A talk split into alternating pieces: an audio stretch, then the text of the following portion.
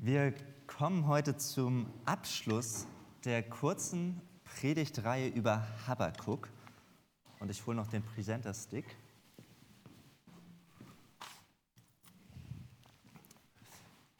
Und Gertrud, du hast uns ja schon gut hingeführt nochmal zum Thema und auch persönliche Beispiele gegeben von den Fragen, wo wir als Menschen unterwegs sind und sagen, warum, Gott, handelst du eigentlich manchmal so unverständlich? Das, wo wir uns ein Eingreifen Gottes wünschen, dass er doch endlich mehr Gerechtigkeit schenken würde, dass er doch besser auf seine Kinder vielleicht aufpassen würde oder dass auch viel mehr Menschen noch erkennen sollten, wer er ist und wie er ist. Warum, Gott, handelst du eigentlich so, dass wir Menschen immer wieder Fragen an dich haben, dass wir Zweifel haben und dass wir gar nicht verstehen können, warum unsere Welt eigentlich so kompliziert ist, wo du doch der wunderbare Schöpfer bist und dir doch alles möglich ist? Und all das sind Fragen, die Habakkuk auch beschäftigt haben in der Zeit, in der er lebte. Wir haben gesehen, dass Habakkuk auch in einer Zeit lebte, die, ich sage mal, alles andere als einfach war. Die Gesellschaft in der er lebte, die hatte sich von Gott abgewandt. Es wurde gar nicht mehr danach gefragt, was Gott wollte. Es herrschte ziemlich viel Gewalt, Ungerechtigkeit und Bosheit im Land. Und Habakkuk hatte das gesehen, er hat es wahrgenommen und das hat ihn nicht kalt gelassen, sondern er hat gefragt, Gott, wie kann denn das sein? Er ist mit Gott ins Streitgespräch gegangen, er hat ihn angeklagt, er ist mit all seiner Wut und seinem Frust darüber zu Gott gegangen weil er wusste, Gott, du bist doch der Allmächtige, du bist doch auch der Gott Israels, der treue Bundesgott. Und Gott, du musst doch jetzt mal für Ordnung sorgen. Du musst doch die Gerechtigkeit wiederherstellen. Und er hat Gott in Kapitel 1 angeklagt, er hat gefragt, Gott, warum lässt du das zu? Gott, wie lange soll dieses Elend noch weitergehen? Habakuk war zwar frustriert von all dem, was er gesehen hat, und doch hat er sich von Gott nicht abgewandt, sondern er ist auf Gott zugegangen. Er hat das Gespräch mit ihm gesucht. Er hat mit Gott gerungen. Und dann haben wir gesehen, dass Gott Habakkuk nicht nur angehört hat, dass er nicht nur seine Klage wahrgenommen hat und sie zu ihm durchgedrungen ist, sondern Gott hat Habakkuk auch eine Antwort gegeben. Allerdings war die Antwort von Gott etwas überraschend, denn Habakkuk hat nicht von Gott zu hören bekommen, was er sich gewünscht hat. Ja, Habakkuk, du hast recht und ich räume da jetzt mal auf und mache, dass es wieder besser wird für Israel. Sondern Gott hat gesagt, Habakkuk, halte dich fest. Es ist wirklich schlimm in Israel, wie es aussieht, aber pass mal auf, es wird noch viel schlimmer werden. Ich, Gott, ich bin nämlich schon am Wirken, ich sehe nicht tatenlos zu sondern ich lasse das Volk der Babylonier, ein grausames Volk, ein Volk, das eigentlich gar nicht nach mir fragt, sondern das nur auf die eigene Kraft, Gewalt und Brutalität vertraut. Dieses Volk der Babylonier lasse ich an die Macht kommen. Sie werden viele Länder einnehmen und sie werden diese Länder gewaltsam überrennen. Also Demokratie kannten sie damals nicht. Und Habakkuk, was du jetzt schon schlimm findest, die ganzen Umstände, in denen du lebst, das Unrecht, das du erlebst. Habakuk, all das wird noch mal schlimmer werden, wenn die Babylonier kommen. Wenn wir schwere Umstände erleben, dann wünschen wir uns auch da Besserung. Und wenn Gott dann sagt, das geht noch mal weiter bergab, dann ist das richtig bedrückend, niederschmetternd und nicht wenige wenden sich dann von Gott ab und sagen, Gott, wenn du so bist, dann will ich gar nichts mehr mit dir zu tun haben. Aber Habakuk reagiert anders. Er hält an Gott fest. Er sagt, Gott, irgendwie habe ich da weiterhin meine Fragen. Ich verstehe dein Handeln nicht, aber ich weiß, wie du bist. Und deshalb, Gott, wie, wie passt das eigentlich zu dir? Und das sehen wir dann in Kapitel 2, wie Gott Habakkuk doch einige Lichtblicke aufzeigt, wie er ihm sich offenbart, wie er bestätigt, dass Gott souverän ist, dass er treu ist, dass er sich nicht ganz von Israel abgewandt hat, sondern dass er bestätigt, ja, Habakkuk, der Gerechte wird aus Glauben leben. Wer mir treu ist, mit dem werde ich ans Ziel kommen. Und ja, auch wenn die Babylonier Schlimmes tun werden an euch, so werde ich doch eines Tages auch Recht sprechen und sie zur Rechenschaft ziehen. All das sind Dinge, die Gott Habakkuk in Kapitel 2 aufzeigt. Und es kommt tatsächlich zu einer Veränderung. Wenn man das Buch liest, so vom Anfang von den Fragen, Gott, warum und wie lange noch, und dann merkt man, wie Habakkuk eigentlich ja, Gott gar nicht mehr verstehen kann, weshalb alles nochmal schlimmer wird, dann kommt es doch im Buch Habakkuk zu einer Veränderung. Nicht zu einer Veränderung der Umstände. Gott sagt nicht, okay, jetzt geht es bergauf für Israel. Es wird ähm, so sein, dass die Babylonier nicht kommen. Es bleibt schwierig. Und wir wissen ja auch, dass Israel später erobert und ins Exil verschleppt wurde, dass eine richtig harte Zeit auf sie zukam. Und trotzdem kommt es im Buch Habakkuk zu einer Veränderung, und zwar bei Habakkuk selbst. Und das wird ganz deutlich im Abschluss in diesem dritten Kapitel von Habakkuk, dass wir sehen, nein, die Situation hat sich nicht geändert, die Umstände sind schwer, das Leben ist schwer, aber bei Habakkuk hat sich etwas verändert. Und so geht es in diesem dritten Kapitel um vollkommenes Vertrauen trotz unveränderter Umstände. Denn Habakkuk wird sich aufgrund von Kapitel 2 nochmal viel mehr bewusst, wer Gott eigentlich ist. Dass Gott der Gott ist, der alles unter Kontrolle hat. Dass Gott immer noch herrscht.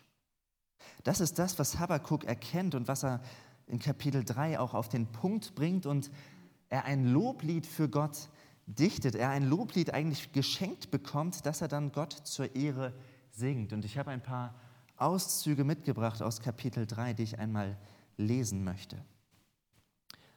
Habakkuk lobt Gott und er sagt, Herr, ich habe von deinen großen Taten gehört. Deine Werke erfüllen mich mit Ehrfurcht. Greif in dieser Zeit noch einmal so machtvoll ein. Lass uns bald wieder dein Handeln erleben. Auch wenn du im Zorn strafen musst, so hab doch Erbarmen mit uns. Von Teman kommt er, der heilige Gott. Vom Bergland Paran zieht er heran. Sein Glanz strahlt über den Himmel und sein Ruhm erfüllt die ganze Erde. Wie das Sonnenlicht bricht seine Herrlichkeit hervor. Um ihn leuchtet es hell und in den Strahlen verbirgt sich seine Macht.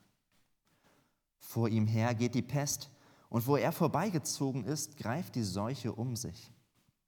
Hier kann man an den Auszug aus Ägypten denken. Wo immer sein Fuß hintritt, bebt die Erde. Trifft sein Blick die Völker, so erschrecken sie. Berge aus grauer Vorzeit bersten auseinander, uralte Hügel sinken in sich zusammen. So schreitet er wie früher über unsere Erde. Du bist gekommen, um dein Volk zu retten. Du stehst dem König bei, den du auserwählt hast. Vom Palast des Unterdrückers reißt du das Dach herab, nur noch ein paar Grundmauern bleiben übrig. Seine Heerführer sind entschlossen, uns zu vernichten. Schon stürmen sie heran und freuen sich darauf, uns wehrlos in einen Hinterhalt zu locken und zu töten wie ein Löwe seine Beute. Doch du durchbohrst sie mit ihren eigenen Pfeilen. Für deine Pferde bahnst du dir einen Weg Du reitest mit ihnen durchs Meer, auch wenn seine Fluten noch so hoch steigen. Auch das erinnert an den Auszug aus Ägypten. Hier am Ende von Habakkuk, da entscheidet sich Habakkuk dafür, am Ende des Buches den Blick ganz klar auf Gott zu richten. Gott dafür zu preisen, wie Gott ist und wer er ist, was er schon alles getan hat. Habakkuk lobt Gott dafür, wer er ist, aber er lobt ihn nicht für das, was Habakkuk sich wünscht oder was er hofft, wie Gott an ihm handelt. Das bringt er hier zum Ausdruck. Und es geht in diesem Abschnitt in Kapitel 3 vor allem um Gott, was er getan hat, wie Gott ist. Und ich glaube, das ist die ehrlichste und aufrichtigste Form der Anbetung, die wir hier finden. Gott nämlich dafür zu preisen, wer er ist. Auch wenn Gott nicht das tut, was ich mir von ihm wünsche. Nicht, weil Gott das tut, was mein Herz denkt, was ich von ihm bräuchte. Das macht Habakkuk. Und dieser Perspektivwechsel, der geschieht, bevor Gott irgendwas getan hat, was Habakkuk eben wollte, was er sich gewünscht hat, dass er sich ja so sehr danach gesehnt hat, gesehnt hat, dass Gott endlich eingreift und handelt, dass die Situation, dass die Umstände sich etwas ändern, etwas von dem, was Habakkuk wichtig war, da merkt er das Wesentliche und er preist Gott dafür, wie er ist und nicht für das, was er tun sollte. Und Habakkuk weiß trotzdem weiterhin, dass die Situation, dass die Umstände in Israel schlecht sind. Habakkuk sieht die Realität, er kennt die kritischen Umstände, er macht sich bewusst, trotz all dem, wer Gott ist, für ihn, für sein Leben. Und ich glaube, das ist eine ganz starke Botschaft, die wir brauchen, wenn wir uns in unserem Leben umsehen und wenn wir erkennen, wie Dinge zerbrechen, wie die Umstände uns herausfordern, wie wir erleben, dass Beziehungen kompliziert sein können, dass wir in Not sind. Wenn wir finanzielle Sorgen haben, wenn gesundheitliche Schwierigkeiten oder Konflikte unser Leben schwer, machen, wenn Lebenskrisen da sind und wir an Gott verzweifeln, dass wir dann trotzdem diese Entscheidung unseres Herzens brauchen, auf Gott und auf sein Wesen zu schauen.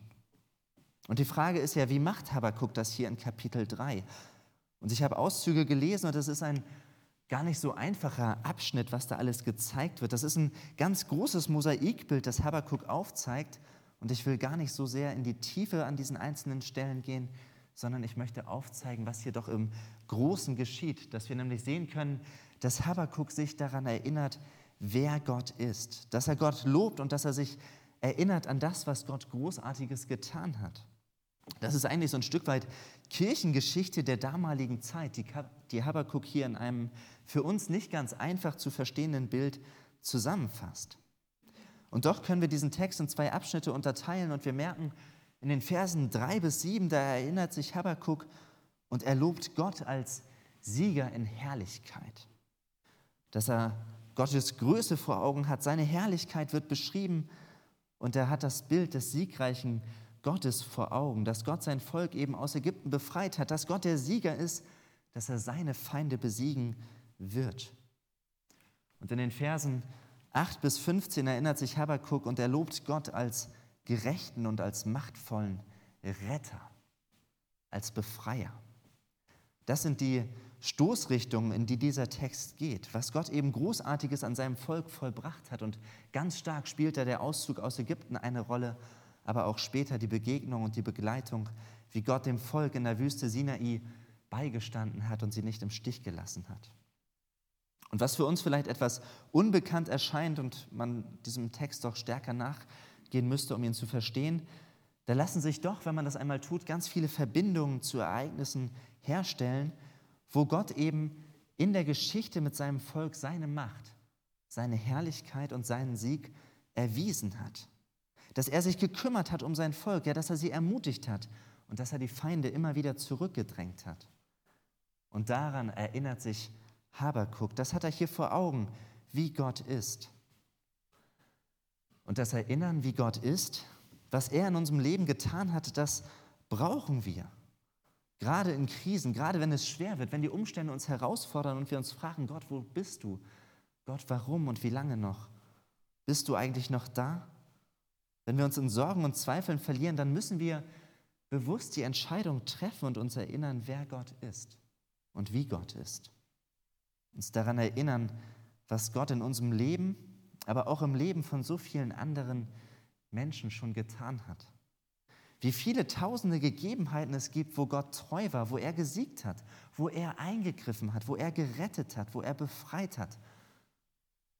Und dafür muss ich meine Augen öffnen und den Blick auf Gott richten, den Blick erheben und mich erinnern, dass Gott für mich ist, dass er eingreift, dass er auch mich nicht alleine lässt, dass er mit mir und mit dir vorwärts geht und dass ich trotzdem weiß, ja, es gibt Tiefpunkte im Leben. Es gibt Situationen, wo man alles hinschmeißen will, wo man nicht weiß, wie es weitergehen soll und wo es einem zu viel wird. Und doch dürfen wir uns gerade in diesen Zeiten an Gottes Verheißungen klammern, an sein Wesen an das, wie er ist und wer er ist. Wie er sich erwiesen hat in der Welt, dass wir da vor Augen haben, was hat er eigentlich mit dieser Erde vor. Dass wir sehen, wie, er seine Gemeinde führt und begleitet, wie er sie ins Leben gerufen hat und wie er auch in der Gemeinde immer wieder seine Macht erwiesen hat. Aber auch in deinem und in meinem kleinen Leben dürfen wir uns erinnern, wie Gertrud uns mit reingenommen hat. Ja, Gott hat alles in seiner Hand. Auch wenn wir nicht immer alles verstehen. Erinnere dich, das ist, was Habakkuk macht und das ist auch das, was wir brauchen. Erinnere dich an Gottes Treue, erinnere dich an Gottes Freundlichkeit, die er seinem Volk damals und der Gemeinde Jesu bis heute und uns ganz persönlich auf verschiedenste Art und Weise erwiesen hat. Und das passiert bei Habakkuk und es ändert seine Perspektive und es ändert seine komplette Stimmung. Deshalb kann er sich plötzlich freuen und Gott mit diesem Lied auch loben und ihn anbeten, weil er sich erinnert, wer Gott ist. Und wir als Christen dürfen zurückblicken auf ein nochmal größeres Mosaik. Wir dürfen doch auch auf das blicken, was Gott getan hat in Jesus Christus, dass er uns befreit hat, dass er uns herausgeführt hat aus der Verdammnis, aus der Gottesferne. Dass wir wissen dürfen, dass Gott in Jesus kam und er durch Jesus, durch seinen Tod und seine Auferstehung einen überwältigenden Sieg errungen hat. Und egal, wie es manchmal im Leben aussieht, wie schwer es ist, wir dürfen doch wissen, wer mit Christus verbunden ist, für den steht doch der Sieger schon fest. In 1. Korinther 15, da beschreibt Paulus das, dass er sagt, wir danken doch Gott, der uns durch Jesus Christus, unseren Herrn, den Sieg über die Sünde und den Tod gibt. Durch und in Jesus Christus dürfen wir jetzt schon sicher sein, dass der Sieger feststeht. Und das ist die großartigste Botschaft, die es gibt und an die wir uns immer und immer wieder erinnern müssen, dürfen, sollen.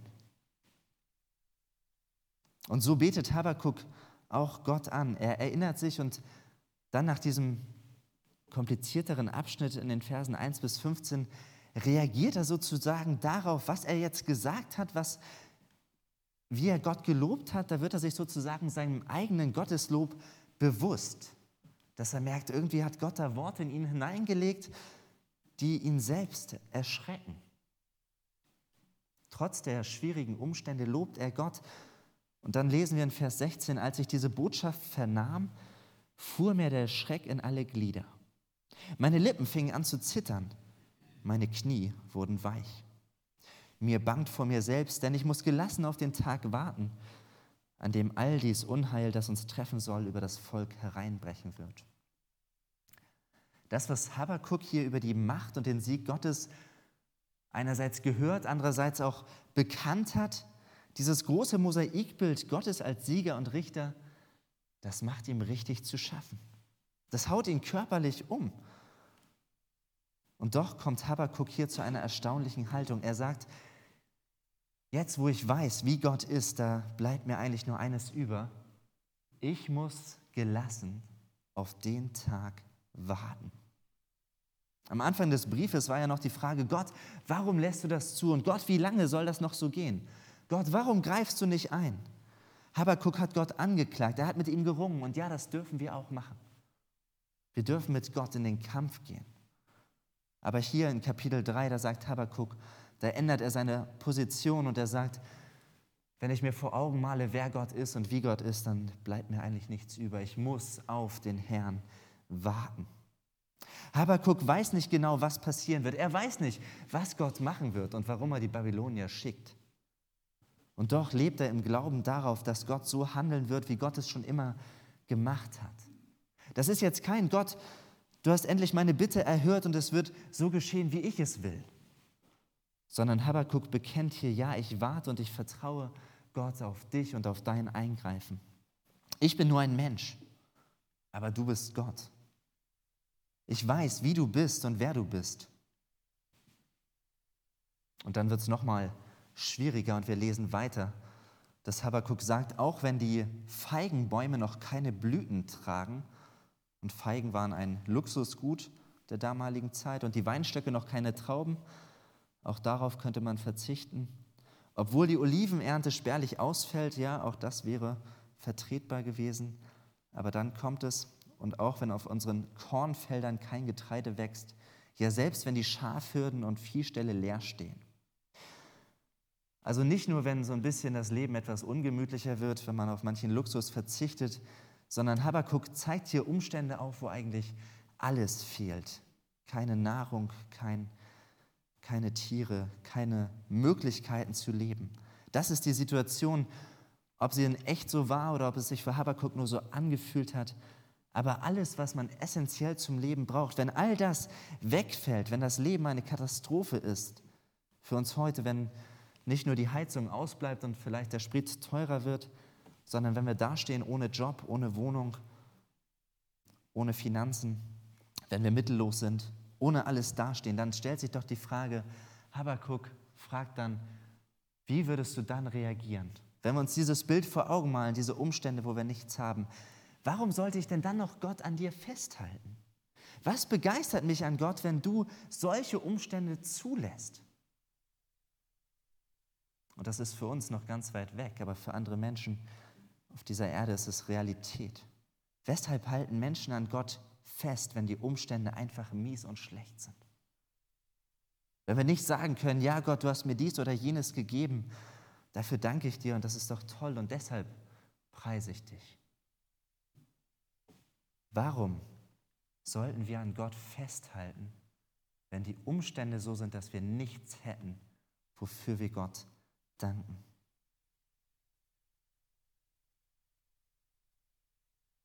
Würden wir überhaupt an Gott festhalten? Habakuk sagt,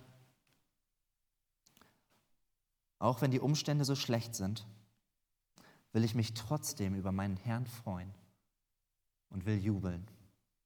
Denn Gott ist mein Heil. Hier wird Habakuk zu einem unglaublich großen Glaubensvorbild. Ich will mich am Herrn erfreuen. Ich will Freude haben am Herrn, auch wenn die Umstände eine Katastrophe sind. Ich freue mich nicht an dem, was Gott mir materiell gegeben hat, sondern ich freue mich an dem, wer Gott ist. Er ist der Gott meines Heils. Und das ist was Unglaubliches, was wir hier sehen und mitnehmen können. Ein so tiefes Vertrauen darauf, wie und wer Gott ist. Egal was geschieht, egal wie die Umstände sind, wir dürfen auf den Gott vertrauen, der eben alles in seiner Hand hält.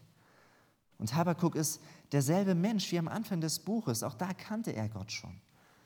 Und doch ist hier am Ende des Buches seine Perspektive verändert. Und das ist auch das, was ich uns, uns wünsche. Auch wenn die Umstände sich nicht ändern, auch wenn unsere Fragen an Gott, warum und wie lange noch, auch wenn diese Fragen offen bleiben und Gott nicht so handelt, wie wir es uns wünschen, dass doch die Botschaft unser Herz erreicht, auf Gott zu schauen, ihm zu vertrauen, weil er ist, wer er ist. Und dass das, dass dieser Blick, diese veränderte Blickrichtung, dass das die Situation verändert. Dass wir trotz unveränderter Umstände ein vollkommenes Vertrauen in den Herrn haben dürfen. Und das ist kein Verleugnen der Realität, das ist kein naives oder passives Handeln, dass wir den Kopf in den Sand stecken und sagen, wir wollen das alles gar nicht wahrhaben, sondern es ist vielmehr ein Wahrhaben der größeren Realität, wer Gott ist. Auf den Gott zu schauen, den wir anbeten, auf den Gott zu schauen, der real ist, der alles unter seiner Kontrolle hat und der nie damit aufhört, souverän zu sein und treu zu sein. Und dieser Perspektivwechsel, der hat Habakuks Herz verändert. Er kennt die Umstände, die Herausforderungen und doch blickt er auf Gott und das ändert alles. Und dieser Perspektivwechsel bei Habakuk, der hat mich noch an etwas erinnert aus meiner Grundschulzeit, was uns das nochmal so ein bisschen verdeutlichen kann. Da war ich in der dritten oder vierten Klasse und dann war dieser Tag der Fahrradprüfung und da gab es die verschiedensten Aufgaben zwischen Hütchen im Slalom durchfahren, ähm, ganz langsam irgendwo langfahren und unter anderem sollten wir eben auch über so ein Brett hinwegfahren, das da auf dem Boden liegt. Und das ist ja eigentlich keine schwere Aufgabe. Man kann ja wohl geradeaus fahren mit dem Fahrrad, das ist machbar, das ist auch nicht schlimm, wenn man da irgendwie quer drüber fährt und runterfällt oder so, da wäre nichts passiert. Und trotzdem ist es eine Herausforderung für die Kinder, für uns als Kinder gewesen, ähm, dass viele das auch nicht geschafft haben und das wiederholen mussten. Und die Frage ist, warum kriegt man das nicht hin? Warum ist es so schwierig? Und es liegt daran, dass wenn man mit dem Fahrrad versucht, über dieses Brett rüberzufahren, und ich blicke nur auf das Brett und ich blicke auf das Vorderrad und überlege, was ich tun muss, dann wird es ganz schön kompliziert, geradeaus unterwegs zu sein. Wenn ich nach unten schaue, dann fange ich an zu wackeln. Wenn ich denke, oh, ich muss jetzt hier auf dieser Spur bleiben. Das ist die Aufgabe. Aber ein Trick beim Überqueren von Brettern ist, dass ich eben meinen Blick erhebe, dass ich nach vorne schaue und dann fahre ich ganz automatisch geradeaus. Dann geht das viel einfacher und dann kann ich sogar in einem guten Tempo fahren, nicht nur so ganz zögerlich und das stabilisiert auch das Fahrrad. Nach vorne schauen, den Blick erheben und dann zu erleben, wie man so eine Aufgabe bewältigen kann Und das ist natürlich eine ganz kleine Aufgabe. Das ist nicht so gefährlich, da zu schauen, was am Rand auf einen wartet. Aber auch bei anderen Hindernissen kann man merken, worauf blicke ich denn da? Und auch hier merken wir, dieser Mountainbiker, der blickt nicht unbedingt nur auf das Hinterrad und überlegt, wie kann ich auf dieser Stange stehen bleiben, sondern er hat seinen Blick auch nach vorne gerichtet. Und auch wir merken in unserem Leben, Worauf blicke ich? Sind es die Sorgen und Probleme, die Umstände, die das Leben schwer machen? Oder schaffe ich es, meinen Blick zu heben und nach vorne zu schauen, auf den, der mit offenen Armen für mich bereitsteht? Und das ist, was Habakkuk macht, der Perspektivwechsel, zu dem Habakkuk einlädt. Wenn wir auf die Probleme schauen, auf den Abgrund und die Krisen unseres Lebens, dann werden sie größer und bedrohlicher. Und ich sage nicht, dass wir sie leugnen oder ignorieren sollten, das wäre verkehrt. Aber wenn wir auf Gott schauen, dann ändert sich dennoch die Perspektive. Und deshalb die Ermutigung von Habakkuk, schau auf Gott und erinnere dich, was er für dich bereithält. Dass er dein Freund ist, dass er dein Retter ist, dass er für dich ist, dass er dich ans Ziel bringt. All das, was er uns verspricht und was er schon Wunderbares für uns getan hat, das müssen wir hervorholen und uns anschauen. Und das ist das, was Habakkuk macht, dass er sich erinnert und dass er sich festhält daran, dass er uns vor Augen führt, in den Höhepunkten des Lebens, wenn alles gut läuft, wenn wir gut versorgt sind und keine Probleme da sind, dann ist es leicht, Gott anzubeten, Gott zu loben. Aber in den Tiefen des Lebens, in den Problemen und Krisen, wenn die Umstände schwierig sind, wenn wir dann auf Gott schauen und ihn anbeten, dann verstärkt das unser Vertrauen auf Gott. Dann wächst unser Glaube und die Wurzeln werden immer stärker. Und dann kommt das große Finale, der Abschluss vom Buch Habakkuk und wir lesen in Vers 19, dass er sagt, der Herr, der Allmächtige ist meine Kraft. Mit ihm kann ich so sicher wie eine Gazelle über die Felsen springen und wohlbehalten die Berge überqueren. Das ist noch mal mehr als die Fahrradprüfung, wenn wir das Bild der Gazelle vor Augen haben, die leichtfüßig und wohlbehalten durch schwieriges Gebirge spazieren kann. Und auch das ist hier zum Abschluss keine Bitte, Gott, bitte gib mir Kraft, eines Tages richte mich doch irgendwann wieder auf, sondern Habakkuk bekennt, der Herr ist meine Kraft. Das weiß ich, das erlebe ich. Er macht mich leichtfüßig wie eine Gazelle und ich kann wohlbehalten über Berge schreiten. Wenn ich die Perspektive wechsle, dann weiß ich in meinem Herzen, Gott, gib mir die Kraft und ich kann die Sorgen und Probleme des Lebens durchstehen. Das weiß Habakkuk. Und das ist dieses Wunder, wie der Friede Gottes, der höher ist als alle Vernunft. Das ist etwas, was wir nicht erklären können und das doch immer wieder erlebt und bezeugt werden kann. Wie Gott Ruhe schenkt, wie er Kraft gibt, wie er Zuversicht und Frieden in unsere Herzen hineinlegt, obwohl die Umstände eine Katastrophe sind. Das Buch Habakkuk ist kein leichtes Buch. Es ist herausfordernd. Habakkuk kämpft und ringt mit Gott. Und die Situation und die Umstände, die werden nicht besser für Habakkuk. Und doch kriegt Habakkuk die Kurve, weil er erkennt, wer Gott ist. Und das wünsche ich dir und uns, wenn wir mit Gott ringen, wenn wir unsere Fragen haben, Gott, warum und wie lange noch? wenn wir unsere Klagen und unsere Sorgen, unsere Zweifel über die Umstände und Situationen, die wir nicht verstehen, vor Gott bringen, wenn wir mit ihm im Streitgespräch sind, dass es uns trotzdem gelingt, aufzustehen und dass wir uns entscheiden, die Perspektive zu wechseln und Gott neu anzuschauen. Und die Fragen, warum Gott und wie lange noch, Gott, wo bist du eigentlich, das sind existenzielle Fragen für unser Leben. Und das sind aber auch Fragen, die wir stellen dürfen, wenn wir auf Jesus Christus schauen. Warum hast du eigentlich so gelitten? Wenn ich Zweifel habe, ob Gott gut ist, dann schaue ich ans Kreuz. Gott, warum musste Jesus sterben? Gott, wo bist du? Und wie lange noch hältst du es mit dieser Welt so aus, wie es läuft? Und wenn ich Zweifel habe, ob Gott mich sieht, ob er mich kennt, ob er um meine Sorgen und Nöte weiß, dann schaue ich aufs Kreuz. Wenn ich Zweifel habe, ob er ans Ziel kommt mit mir, Dann schaue ich ans Kreuz und auf seinen Sohn. Und dann sehe ich dort seinen eingeborenen Sohn, der für mich leidet, von dem ich wissen darf, dass er meine Schuld auf sich nimmt. Und dann wird sein Leiden zur Definition meines Lebens. Dann wird seine Krise zur Definition meines Lebens und nicht mehr meine Krise.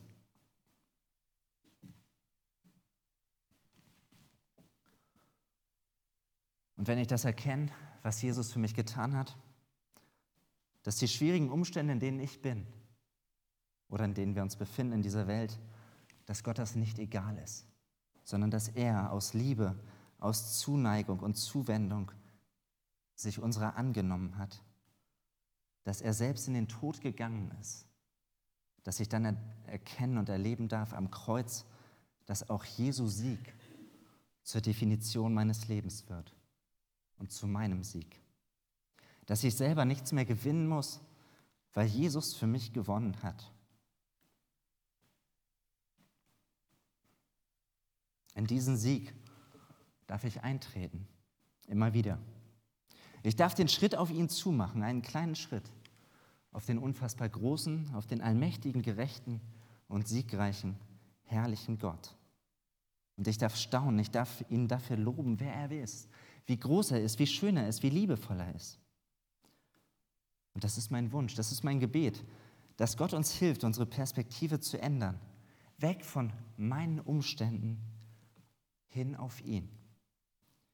Dass er uns zeigt und dass wir erkennen, wie groß, wie schön, wie liebevoll und wie herrlich Gott ist, dass ich erkenne, er ist Gott und ich bin es nicht. Und lebendiger Glaube, der beginnt dort, wo ich Gott Gott sein lasse wo ich Gott nicht mehr als Erfüllungsgehilfe meiner eigenen Ziele sehe. Lebendiger Glaube beginnt dort, wo ich, wo ich Gott Gott sein lasse und ihn nicht mehr als Erfüllungsgehilfe meiner eigenen Ziele sehe. Und mit diesem Blick auf Gott und was er in Jesus Christus für mich getan hat, da kann sich eine Angstattacke in Jubel verwandeln. Da muss ich nicht die Realität verdrängen. Habakuk hat vor Augen, wie die Situation ist und die Umstände waren mehr als bescheiden. Aber wer ehrlich akzeptiert, dass Gott seine Pläne verwirklicht, weil er der souveräne Gott ist, dessen Glaube fußt nicht auf den Umständen, sondern auf Gott selbst. Und bei ihm, da kommt unser Herz zur Ruhe, da findet unsere Seele Frieden und unser Herz fasst neue Zuversicht, wir bekommen Kraft und Freude. Ich möchte beten. Allmächtiger Gott und liebender Vater, wir danken dir für das Zeugnis von Habakkuk, dass wir sehen dürfen, dass wir mit unseren Fragen, Zweifeln und auch den Anklagen vor dich treten dürfen, dass du dich unserer annimmst, dass die Tür zu dir offen steht.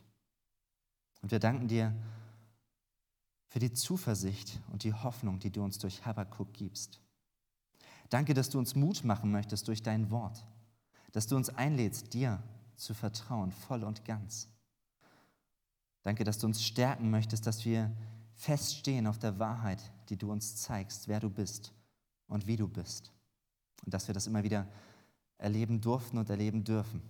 Dass wir uns daran erinnern dürfen, wer du bist, wie groß, wie wunderbar, wie herrlich, wie mächtig, wie treu. Danke, dass wir gewiss sein dürfen, du bist der Sieger. Du wirst alle Feinde besiegen. Alles, was unser Leben schwer macht, bekommt eine ganz andere Perspektive, wenn wir auf dich und auf deinen Sieg schauen. Du hast den Tod besiegt, Herr, du bist auferstanden. Du lebst für alle Zeit bis in Ewigkeit und wir dürfen mit dir leben. Von jetzt bis in alle Ewigkeit. Und so danken wir dir, Herr, dass wir diese Zuversicht haben dürfen, dass wir ruhen dürfen in dir, weil du gnädig und treu bist, voller Macht und Herrlichkeit. Danke, dass du einen Plan hast, dem wir vertrauen dürfen, auch wenn wir ihn nicht immer verstehen können. Danke, dass du ein solcher Gott bist, der an sein Ziel kommt. Und Herr, wir bitten dich, schenk uns Frieden, schenk uns Ruhe und Kraft, die nur von dir kommen kann.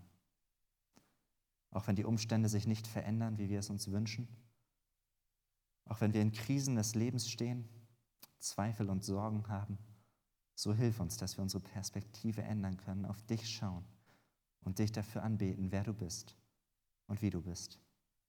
Amen.